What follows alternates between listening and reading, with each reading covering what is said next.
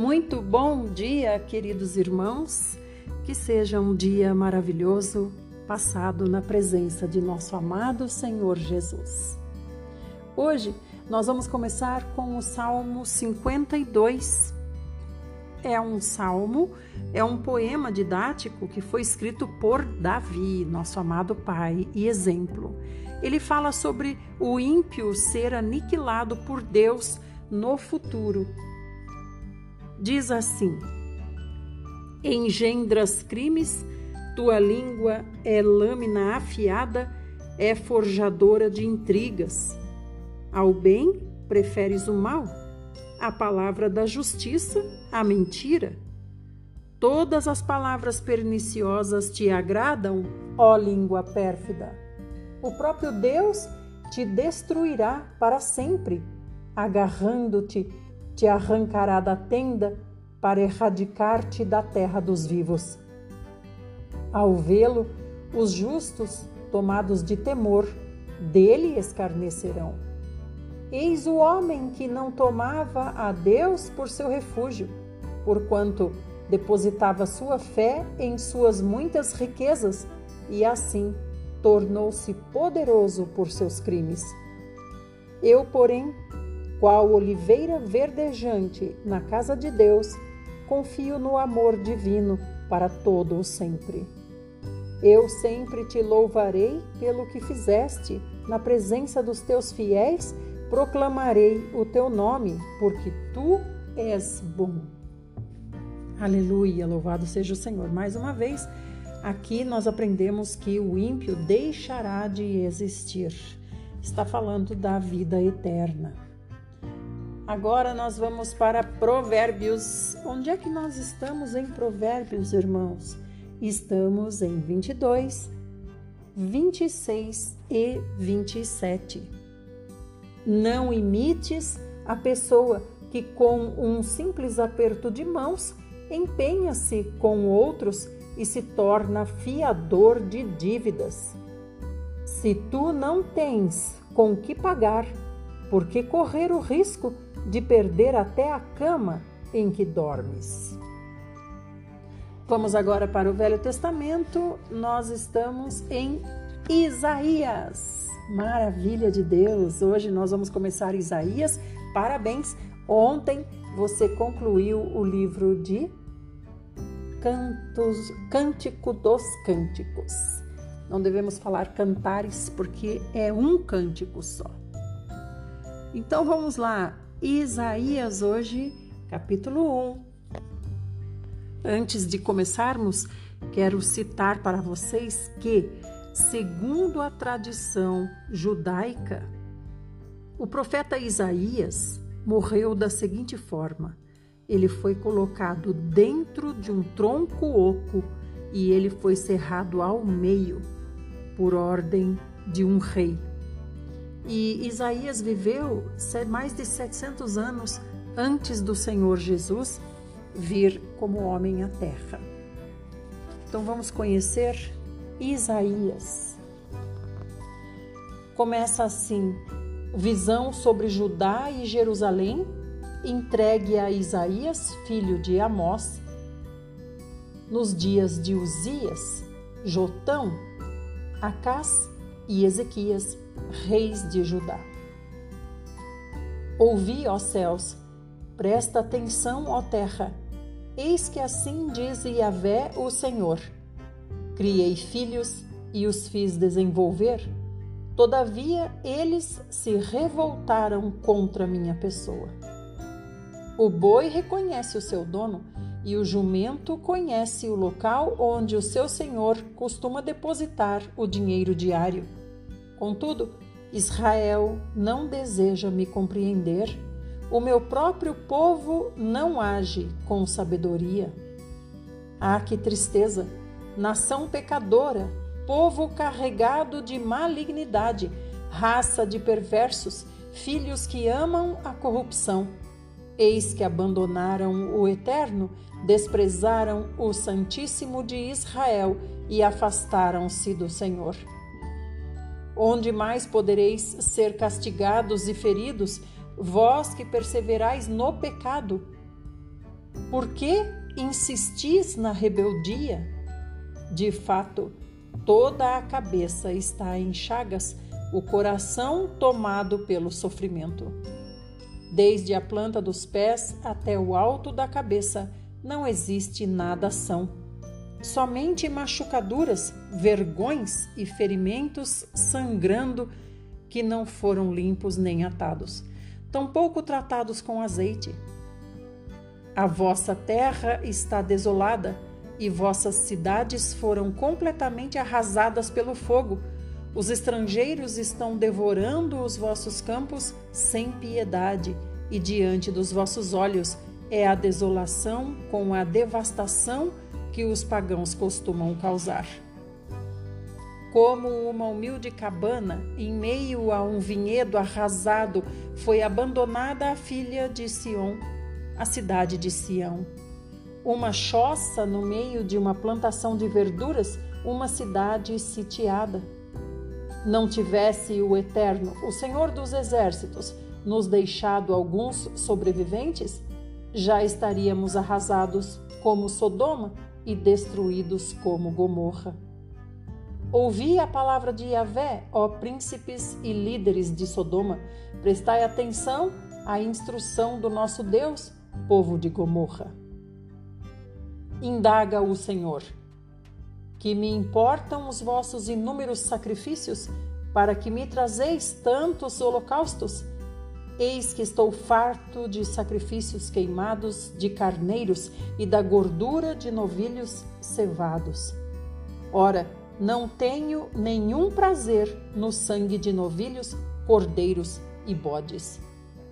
Quando vindes à minha presença, quem vos pediu que pisasseis os meus átrios?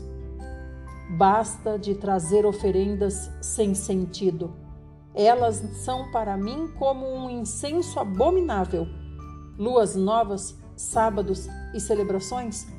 Não consigo suportar nenhuma de vossas reuniões e assembleias, todas sempre repletas de iniquidade. As vossas comemorações de lua nova e vossas festas fixas, eu as tenho detestado. Tornaram-se um fardo repugnante para mim Estou cansado de suportar tais atitudes. Quando estenderdes as mãos, eis que esconderei os olhos de vós, e ainda que multipliqueis as vossas orações, não mais as ouvirei, porquanto as vossas mãos estão condenadas, cheias de sangue inocente.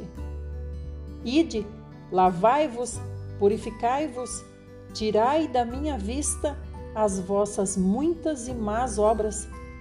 Cessai imediatamente de praticar o mal. Aprendei a fazer o bem, buscai o direito, corrigi o opressor, lutai pelos direitos do órfão, defendei a causa da viúva. Então, sim, vinde e arrazoemos, dizia Vé. Ainda que os vossos pecados sejam como o escarlate, eles se tornarão alvos como a neve. Ainda que sejam vermelhos como o carmesim, se tornarão brancos como a lã. Se quiserdes e me ouvirdes, comereis o melhor desta terra. Contudo, se recusardes e fordes maldosos e rebeldes, sereis todos devorados à espada porque a boca do Senhor o disse.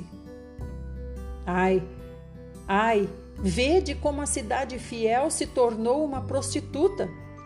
Sião, onde antes prevalecia o direito e habitava a justiça, agora está cheia de assassinos. Toda a sua prata virou escória, seu vinho nobre ficou aguado. Seus líderes se rebelaram mancomunados com ladrões, todos eles amam o suborno e estão sempre à busca de presentes e recompensas materiais. Eles jamais defendem os direitos do órfão e não dedicam a menor atenção à causa da viúva.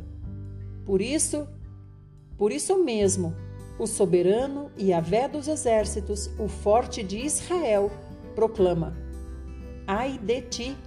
Eu derramarei a minha ira sobre os meus adversários e me vingarei dos meus inimigos.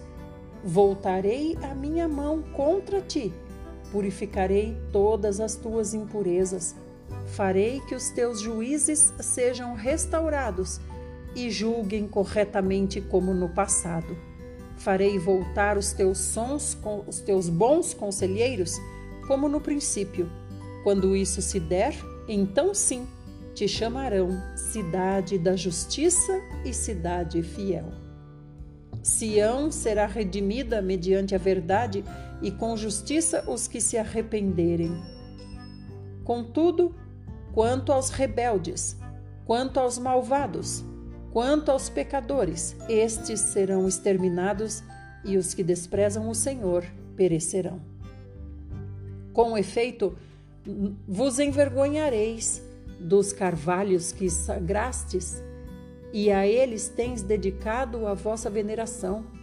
Ficarão, pois, decepcionados com os jardins que escolhestes para consagrar. Porquanto sereis como um terebinto, cujas folhas estão murchas e caem, do mesmo modo que acontece às plantas em um jardim sem água. O homem forte se tornará em estopa e a sua obra como uma fagulha. Ambos arderão juntamente e não haverá quem apague o fogo. Eis, portanto, a visão que Isaías, filho de Amós, recebeu acerca do futuro de Judá e Jerusalém. Nos últimos dias, o monte do templo do Senhor será estabelecido como o principal, será elevado acima das colinas e todas as nações correrão para ele. Muitos povos virão exclamando: Vinde, subamos ao monte de Yahvé, a casa do Deus de Jacó, para que ele nos instrua a respeito dos seus caminhos e assim andemos nas suas veredas.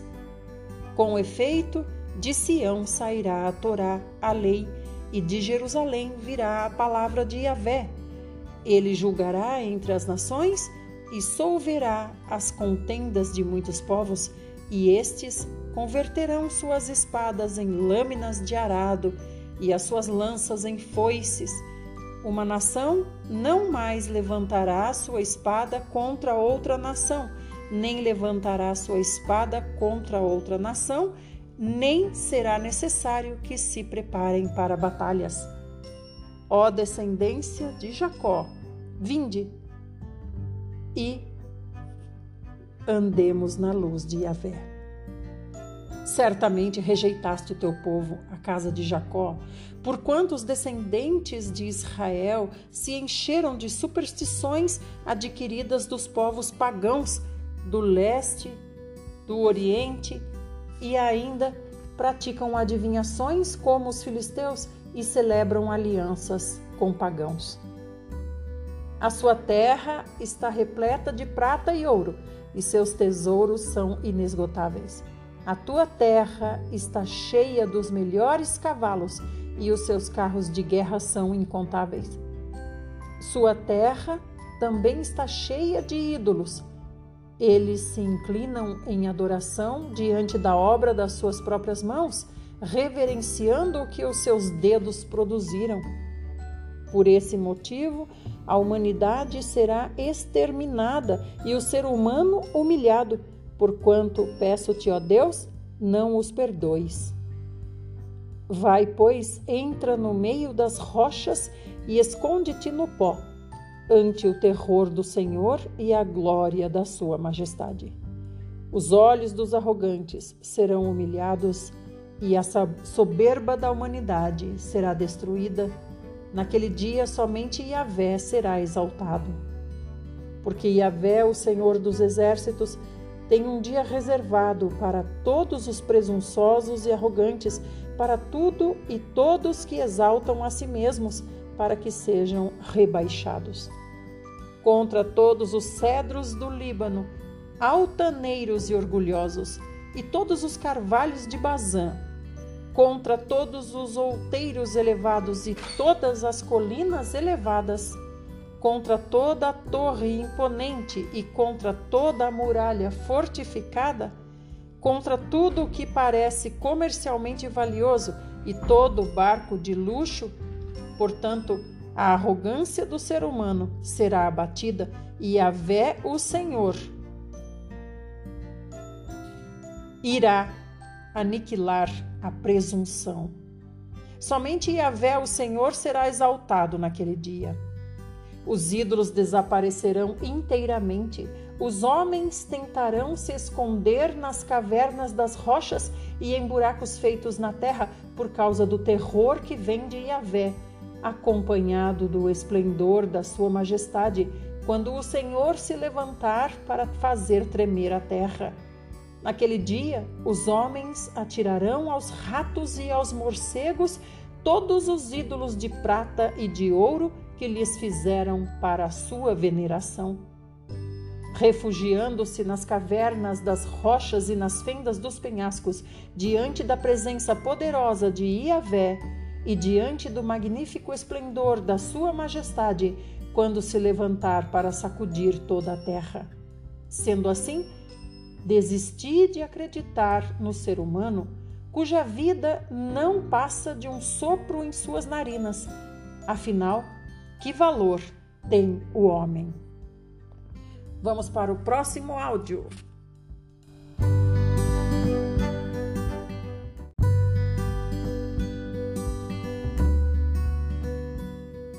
Parte 2.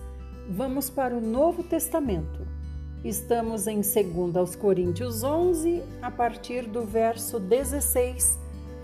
Fracos na carne, fortes em Cristo. Vamos ver o que Paulo tem para nos dizer hoje. Ele começa assim: Afirmo uma vez mais que ninguém me considere louco, mas se assim pensais, recebei-me como quem acolhe a um fraco de juízo pois assim ao menos terei algo de que me orgulhar. Ao declarar esse orgulho, não o estou fazendo segundo o Senhor, mas como quem perdeu a sensatez.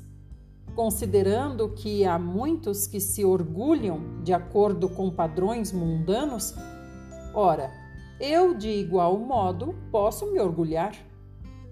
Assim, vós que sois tão lúcidos, certamente sabeis acolher os desequilibrados.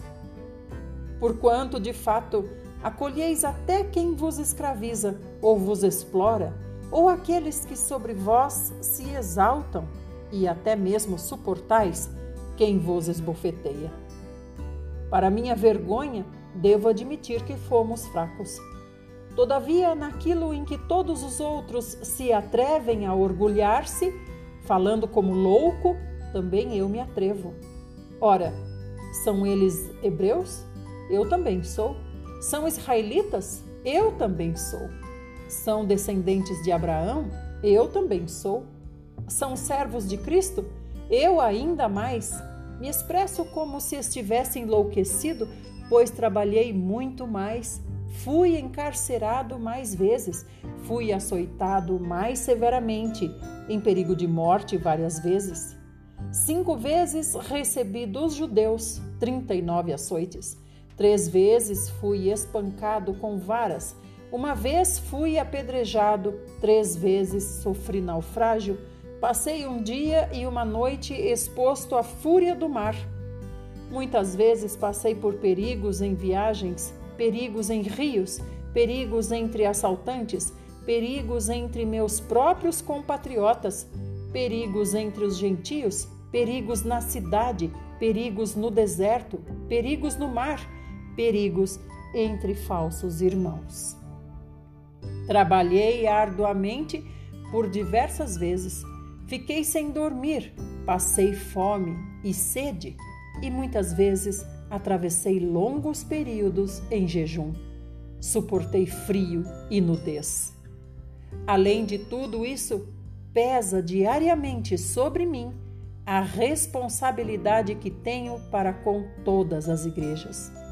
Ora, quem se enfraquece, que eu semelhantemente não me sinta enfraquecido? Quem se escandaliza, que eu de igual forma não fique indignado? Se, portanto, devo me orgulhar, então que seja nas atitudes que revelam minha própria fraqueza. O Deus e Pai do Senhor Jesus, que é bendito por toda a eternidade, sabe que não estou falseando a verdade. Em Damasco, o governador da cidade, sob a autoridade do rei Aretas, vigiava a cidade dos Damascenos com o firme propósito de me prender. Todavia, através de uma janela, me desceram muralha abaixo dentro de um cesto, e assim fui livrado das mãos dele. Considerando, pois, ser necessário que vos exponha as minhas glórias, embora não me seja vantajoso orgulhar-me, passarei as visões e revelações do Senhor.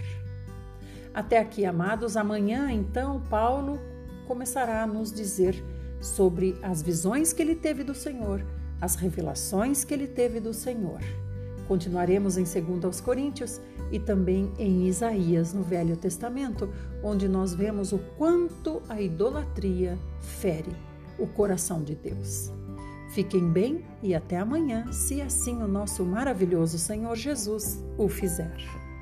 Compartilhem esse áudio e lembrem-se de convidar as pessoas para estarem conosco, ouvindo também Deus falar.